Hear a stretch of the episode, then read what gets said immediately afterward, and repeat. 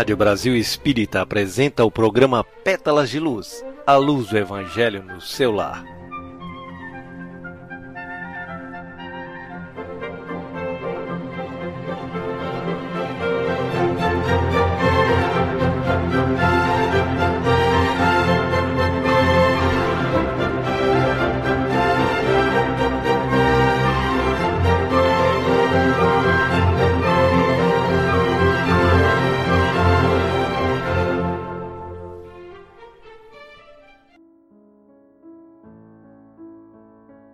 Muito boa noite a todos que estão sintonizados na Rádio Brasil Espírita.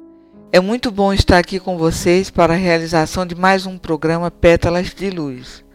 Eu, Olga Miranda e Carlo Coelho estaremos juntos na realização dessa tarefa iluminada, tendo como participante especial nossa filha Júlia Miranda. Antes de iniciarmos, não podemos esquecer-nos de agradecer a Deus, a Jesus e à espiritualidade superior que coordena esse programa, nos intuindo e nos fortalecendo para mantermos com disciplina nosso compromisso. Agradecemos também a Júlia, Cláudia e Márcio e demais voluntários que fazem tudo acontecer, possibilitando cada vez mais o aumento de nossa audiência. O programa Pétalas de Luz tem como objetivo a realização e a orientação da prática do Evangelho no Lar, que é uma reunião especial com a família num determinado dia e hora da semana, para agradecer e louvar a Deus e estudar o Evangelho segundo o Espiritismo. Esse trabalho teve início com o próprio Mestre Jesus, que se reunia com os apóstolos e seguidores na casa de Pedro, em Cafarnaum, noutras aldeias e no próprio Tiberíades, em torno dos sagrados escritos. O culto cristão do lar é a oportunidade de um encontro fraternal com todos os membros da família e demais interessados. É um recurso poderoso de grande alcance que realiza uma higiene espiritual do lar, proporcionando união, paz e estreitamento dos laços afetivos. Cada evangelho realizado é uma bênção de luz para o grupo familiar e toda a área ao redor. Abre as portas da nossa casa aos benefícios espirituais. Atrai os bons e sensibiliza os espíritos que guardam mágoas de nós. Ajuda-nos a superar as dificuldades no lar e fora dele, acendendo-nos a luz da compreensão e da paciência. Ajuda principalmente a modificar o padrão vibratório dos nossos pensamentos e sentimentos, nos tornando pessoas melhores, mais equilibradas e felizes. Cria, enfim, uma defesa magnética da nossa casa, saturando a atmosfera de energias positivas que neutralizam toda a ação maléfica. Assim, ciente de tantos benefícios, sugerimos para a realização inicial desse trabalho a leitura de uma mensagem edificante, em seguida, a prece de preparação do ambiente. Após essa harmonização, faz-se a leitura de uma passagem do Evangelho segundo o Espiritismo, que deve ser lida por um dos participantes e comentada por todos os outros. Concluso os comentários, faça a prece de agradecimento. Quem desejar poderá colocar água para ser fluidificada e distribuída com os participantes. Vamos ler hoje a mensagem do livro Jesus no Lar pelo Espírito Emmanuel, psicografada por Francisco Cândido Xavier, intitulada O Mensageiro do Amor. Pedimos a Júlia para fazer essa leitura.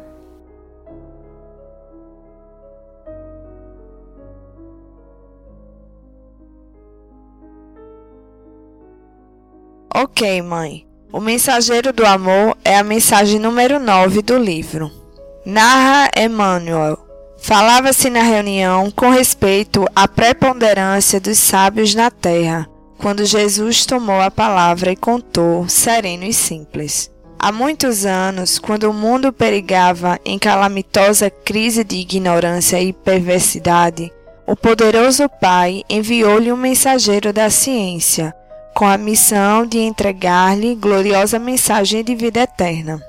Tomando forma nos círculos da carne, o esclarecido obreiro fez-se professor e, sumamente interessado em letras, apaixonou-se exclusivamente pelas obras da inteligência, afastando-se enojado da multidão inconsciente e declarando que vivia numa vanguarda luminosa, inacessível à compreensão das pessoas comuns. Observando-o incapaz de atender aos compromissos assumidos, o Senhor compassivo providenciou a viagem de outro portador da ciência, que, decorrido algum tempo, se transformou em médico admirado.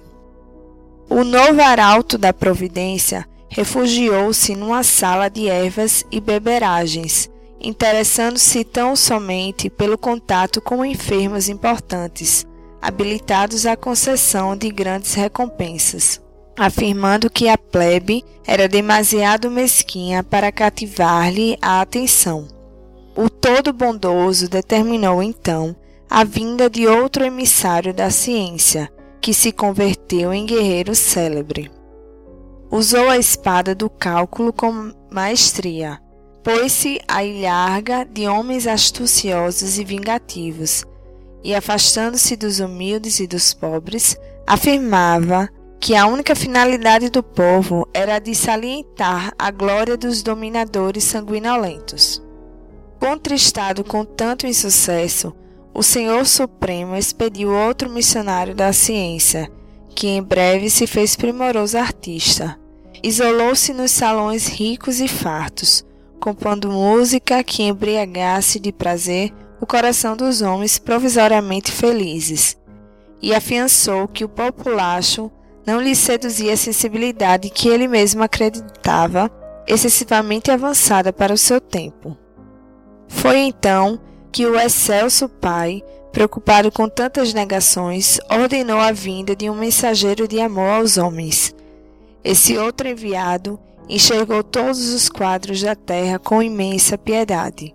Compadeceu-se do professor, do médico, do guerreiro e do artista, tanto quanto se comoveu ante a desventura e a selvageria da multidão, e decidido a trabalhar em nome de Deus, transformou-se no servo diligente de todos. Passou a agir em benefício geral e, identificado com o povo a que viera servir, sabia desculpar infinitamente e repetir mil vezes o mesmo esforço ou a mesma lição. Se era humilhado ou perseguido, buscava compreender na ofensa um desafio benéfico à sua capacidade de desdobrar-se na ação regeneradora, para testemunhar reconhecimento à confiança do Pai que o enviara. Por amar sem reservas os seus irmãos de luta, em muitas situações, foi compelido a orar e pedir o socorro do céu, perante as garras da calúnia e do sarcasmo. Entretanto, entendia nas mais baixas manifestações da natureza humana dobrados motivos para consagrar-se com mais calor à melhoria dos companheiros animalizados, que ainda desconheciam a grandeza e a sublimidade do Pai benevolente que lhes dera o ser. Foi assim fazendo-se o último de todos que conseguiu acender a luz da fé renovadora e da bondade pura no coração das criaturas terrestres, elevando-as a mais alto nível com plena vitória na divina missão de que foram investido. Houve ligeira pausa na palavra doce do Messias, e ante a quietude que se fizera espontânea no ruidoso ambiente de minutos antes, concluiu ele com expressivo acento na voz. Cultura e santificação representam forças inseparáveis da glória espiritual. A sabedoria e o amor são as duas asas dos anjos que alcançaram o trono divino. Mas em toda parte, quem ama segue à frente daquele que simplesmente sabe.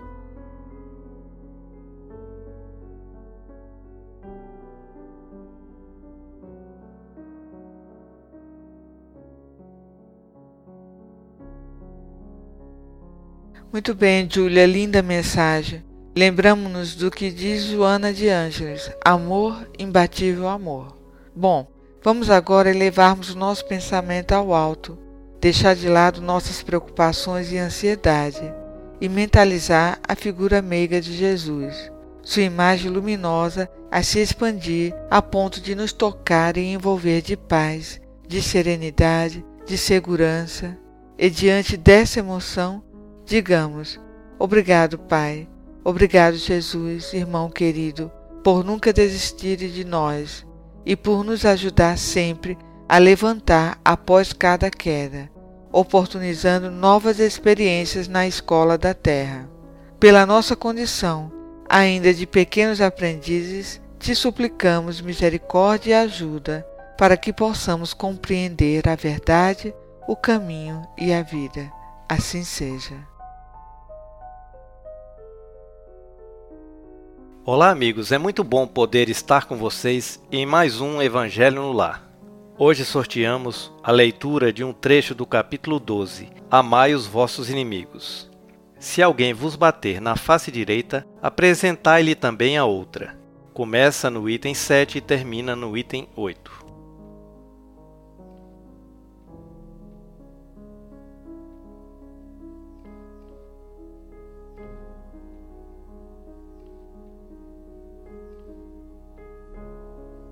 Aprendestes que foi dito olho por olho e dente por dente. Eu, porém, vos digo que não resistais ao mal que vos queiram fazer, que se alguém vos bater na face direita, lhe apresenteis também a outra. E que, se alguém quiser pleitear contra vós, para vos tomar a túnica, também lhe entregueis o manto. E que se alguém vos obrigar a caminhar mil passos com ele, caminheis mais dois mil. Dai àquele que vos pedir, e não repilais aquele que vos queira tomar emprestado. São Mateus capítulo 5, versículos 38 a 42. Os preconceitos do mundo sobre o que se convencionou chamar ponto de honra produzem essa suscetibilidade sombria, nascida do orgulho e da exaltação da personalidade, que leva o homem a retribuir uma injúria com outra injúria, uma ofensa com outra ofensa, o que é tido como justiça por aquele cujo senso moral não se acha acima do nível das paixões terrenas. Por isso é que a lei mosaica prescrevia, olho por olho, dente por dente, de harmonia com a época em que Moisés vivia. Veio Cristo e disse: Retribui o mal com o bem. E disse ainda: Não resistais ao mal que vos queiram fazer. Se alguém vos bater numa face, apresentai-lhe a outra. Ao orgulhoso, este ensino parecerá uma covardia, porquanto ele não compreende que haja mais coragem em suportar um insulto do que em tomar uma vingança, e não compreende, porque sua visão não pode ultrapassar o presente. Dever-se-á, entretanto, tomar ao pé da letra aquele preceito, tampouco quando o outro que manda se arranque o olho quando for causa de escândalo. Levado o ensino às suas últimas consequências, importaria ele em condenar toda repressão, mesmo legal, e deixar livre o campo aos maus, isentando-os de todo e qualquer motivo de temor. Se se lhes não pusesse um freio às agressões, bem depressa todos os homens seriam suas vítimas. O próprio instinto de conservação, que é uma lei da natureza, obsta a que alguém estenda o pescoço ao assassino.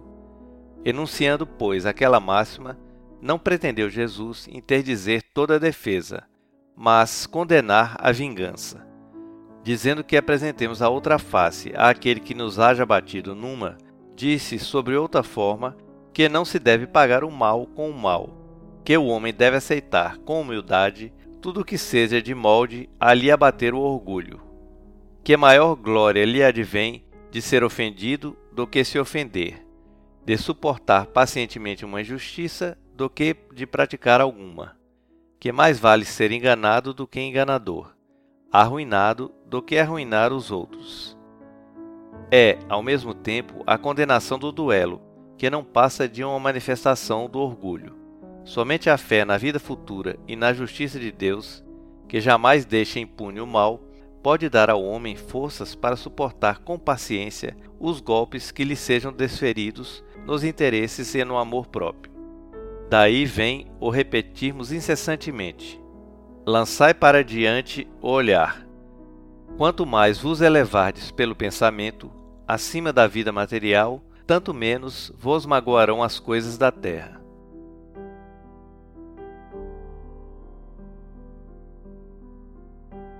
Bem, meus amigos, nessa passagem do Evangelho, Jesus nos fala da importância de não reagirmos da mesma forma que o nosso agressor, pagando o mal com o mal. À primeira vista, pode parecer que estamos sendo covardes e que Jesus está condenando toda e qualquer forma de defesa contra as agressões e injustiças. Caso pensemos desta maneira, estaríamos admitindo que Deus não seria justo e bom, pois, não reagindo, estaríamos permitindo que o mal triunfasse. Acreditamos que com essas palavras ele somente nos exalta a reagir com equilíbrio e serenidade, não sintonizando com as vibrações negativas do nosso agressor. Portanto, não devemos alimentar sentimentos de vingança. Devemos sim desejar o bem aos nossos inimigos, ou pelo menos não lhes desejar o mal. O que vocês acham? Reflitam e troquem ideias sobre o tema, ao som de uma música harmoniosa.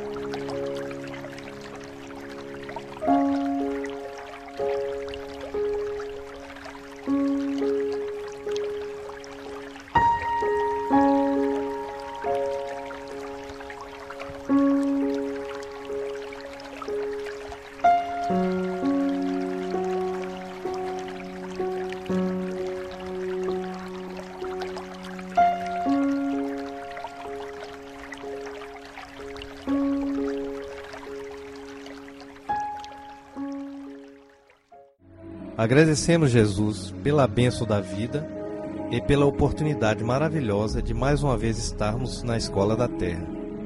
Obrigado pela saúde que nos dá forças para o trabalho, pelo pão nosso de cada dia, pela amizade que completa nosso ser com energias gratificantes do amor entre os irmãos do caminho.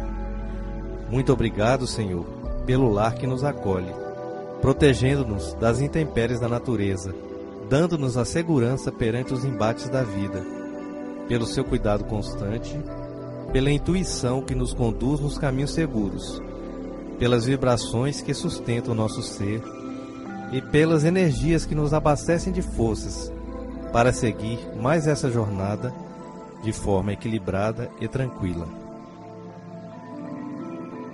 Ajuda-nos a construir um mundo melhor de onde o mal seja banido de vez, e somente o amor prevaleça. Ajuda-nos a eliminar em nós o egoísmo, que nos impede de estender os braços para ajudar nossos irmãos, e sermos caridosos e construirmos um mundo fraterno e de paz. Fluidifica Jesus, a água posta sobre a mesa, transferindo a ela as boas energias do alto, de forma que ela possa ser benéfica ao nosso corpo e nossa alma dando-nos saúde, alegria e bem-estar. Obrigado pela realização de nossos trabalhos, onde sentimos a vibração suave de suas emanações. Agradecemos ainda pelos nossos irmãos que compartilharam essa missão conosco no dia de hoje, com suas vibrações amoráveis. possam todos receber neste momento partículas dessa força de luz. Que esta paz que nos está sendo dada possa nos fortalecer para prosseguirmos em nossas jornadas no dia de amanhã, com fé, esperança, coragem e alegria. Que assim seja.